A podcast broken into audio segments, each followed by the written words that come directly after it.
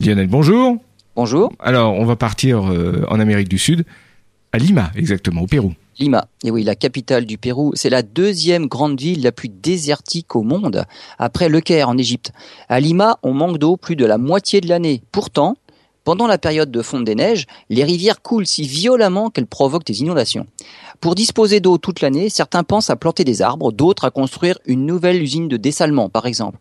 Eh bien, il existe une autre solution plus économique et plus efficace.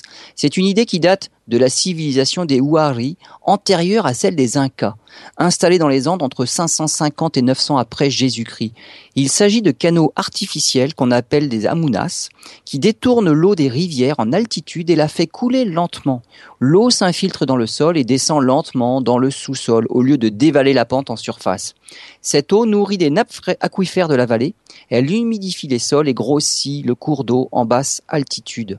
Il suffirait de reconditionner 50 amunas existants pour augmenter de 60% la quantité d'eau présente dans les rivières qui alimentent Lima.